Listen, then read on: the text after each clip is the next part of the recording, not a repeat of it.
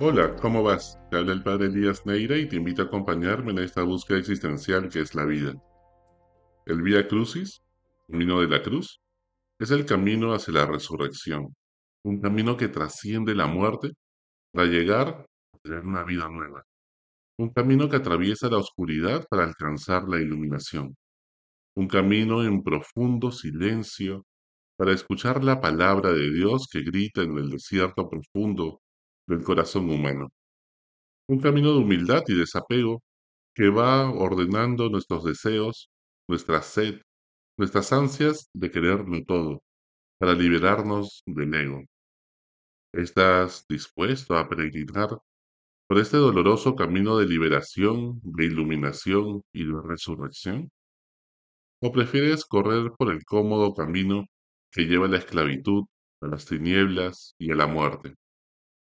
¿Estás listo para recorrerlo? Primera estación. Jesús es condenado a muerte y recibe latigazos. Todo dolor empieza con una noticia que nos flagela, un acontecimiento desgarrador en nuestras vidas que nos hiere el corazón. Puede ser una traición, una infidelidad, la enfermedad de un amigo, la muerte de un ser querido, el fracaso de un proyecto, la difamación que afecta mi reputación o un despido injusto. Nos sentimos condenados. Nosotros mismos nos juzgamos echándonos la culpa. Nuestros juicios y críticas, cada vez que recuerdo un hecho doloroso del pasado o una preocupación sobre el futuro, es una espina más de la corona de espinas. Un latigazo más que cargo en la espalda.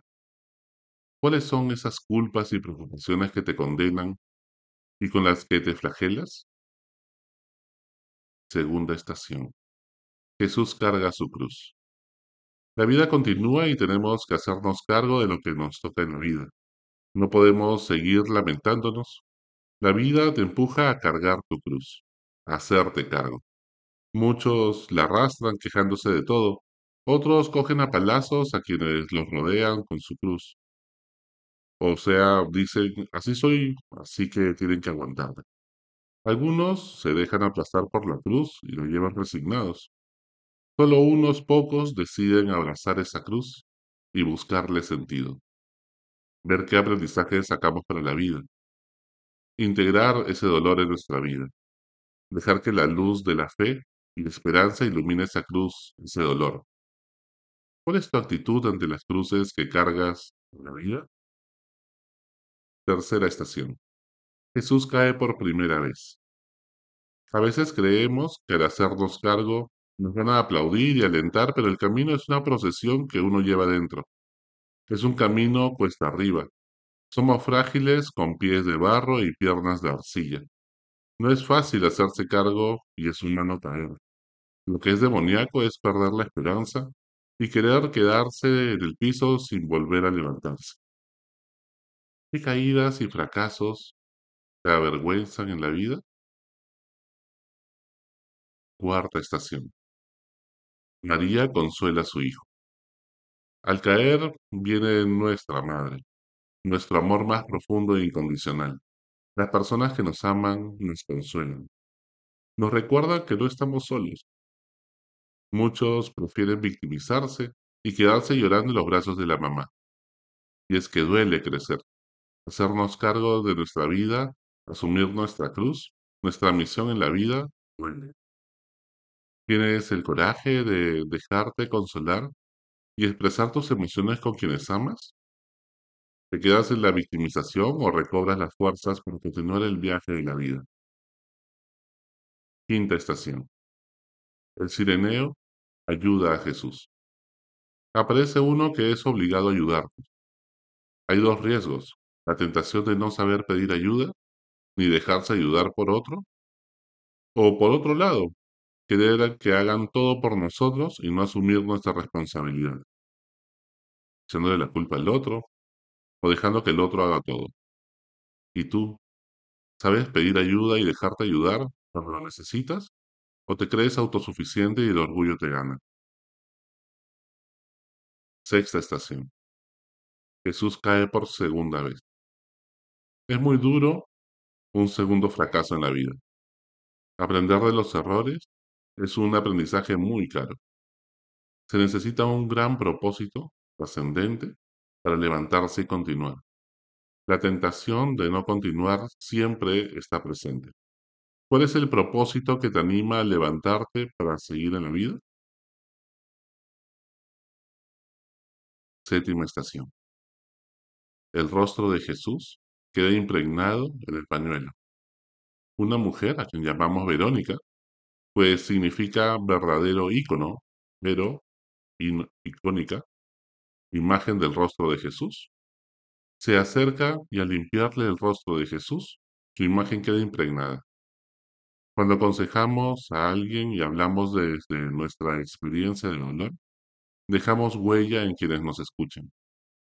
Cuando damos testimonio de cuánto Dios nos ama desde nuestra vulnerabilidad, entonces el, mensaje trasciende. ¿Y tú, desde qué postura buscas enseñar a tus hijos, formar a tu equipo de trabajo? ¿Vives con una armadura para parecer fuerte? ¿O te muestras vulnerable para conectar y empatizar con la gente? Octava estación. Jesús cae por tercera vez. Todo camino espiritual tiene idas y venidas, avances y retrocesos. Nunca es una línea recta de ascensos sin fracasos. Esta es la última caída, pero solo lo sabremos si decidimos ponernos de pie y continuar con esperanza. No debemos caer en el desánimo ni en la resignación, ni decepcionarnos de Dios ni de nosotros mismos. ¿Qué sentimientos mueven tu alma? ¿El entusiasmo o la resignación? ¿El resentimiento o la aceptación? Novena estación. Jesús consuela a las mujeres y niños. Jesús es quien más está sufriendo camino a la cruz, pero sin embargo su corazón tiene espacio para preocuparse por los demás. Tu vida es una proexistencia. Vive al servicio de los demás. Siempre al servicio de los demás es la forma de Jesús de relativizar su propio dolor. Y es que el modo de trascender nuestro propio sufrimiento, dejar de pensar en sí mismo y victimizarse para velar por los demás, para preocuparse por el otro. ¿En qué medida te victimizas pensando solo en ti cuando tienes problemas? ¿O realmente te abres a ver también lo que están sufriendo los demás y ayudarlo al resto? Décima estación. Jesús es despojado de sus vestiduras y se burlan. La compasión nos vuelve vulnerables. Amar desnuda nuestro corazón. Dejamos de andar con una armadura pesada por la vida cuando salimos al encuentro del otro. Ahora ya no es necesario nada que cubra nuestras heridas. Estamos desnudos ante un mundo que no entiende lo que hemos pasado. Volvemos a la inocencia porque nos hemos despojado de todo, desapegado de bienes materiales, de nuestra reputación, del poder, de las relaciones de dependencia emocional, que no nos ayudaban a crecer. ¿De qué cosas, personas, éxitos o recuerdos tienes que desapegarte aún para mirar de cara al futuro, pasar la página? Undécima estación. Jesús es crucificado. Es el momento del sacrificio, de convertirse en don para los demás. Jesús, manso y humilde, se convierte en Cordero de Dios que se sacrifica por nuestros pecados. Decide integrar el mayor sufrimiento y el mayor amor hasta el extremo en esa cruz. Y es que comprendemos por fin que la felicidad no se opone al sufrimiento, que la felicidad no está en lograr las metas, la felicidad está en dar la vida, amar y ser amado, y buscar una verdad que le dé sentido a nuestra vida. ¿Aceptas la cruz en tu vida? Duodécima estación. Jesús muere. Finalmente morimos. Se acabó el dolor. Todo está consumado. Cumplimos nuestra misión en este mundo. Hemos muerto al hombre viejo. Hemos muerto a nuestros propios apetitos y caprichos. Ha muerto nuestro ego, no nosotros. Nuestro amor propio ha fallecido para que pueda brotar la verdadera vida, la vida de un resucitado, vivir como hombre nuevo. Lo que conocíamos de nosotros mismos se acabó. Si el grano de trigo no muere, no da fruto. Nadie está realmente vivo a no ser que esté dispuesto a morir por algo o alguien que valga la pena. ¿Y tú, por qué estás dispuesto a dar la vida? Decimotercera estación. Jesús es bajado de la cruz. Muchas veces nos hacemos uno con nuestra misión en la vida y también con nuestro dolor y sufrimiento. Tenemos que reconocer que no somos ni el sufrimiento ni la misión. Nos identificamos con nuestra cruz y es necesario tomar distancia emocional. Descansar, soltar. Aprender a soltar ese dolor, ese sufrimiento. Aprender a soltar la misión que se nos ha encomendado. No somos el rol. No podemos confundir nuestro rol de salvador, entre comillas, con la persona que somos. Dios nos ama por lo que somos. Nadie puede ejercer el liderazgo constantemente. ¿Estás demasiado identificado con tu rol? ¿O eres capaz de soltar? Y dejar que venga el Espíritu Santo y continúe esa misión. Decimocuarta estación. Jesús es sepultado. Después de tanto dolor, toca reflexionar como Jonás tres días dentro de la ballena. Necesitamos silencio para procesar todo lo que hemos vivido, para conectar los puntos de nuestra historia y darnos cuenta que todo tuvo sentido. ¿Qué aprendizaje hemos, hemos sacado de este camino la luz pascual? Solo la meditación aviva el fuego, refresca como una brisa suave el corazón. ¿Tú te das esos tiempos para poder reflexionar y procesar todo lo que has vivido? Para con gratitud mirar tu historia y el pasado, sacar los aprendizajes para el futuro y mirarlo con esperanza y gratitud? Decimoquinta estación. Jesús resucita. El final de tanto amor no puede ser la muerte. La vida se abre paso despacio y trasciende.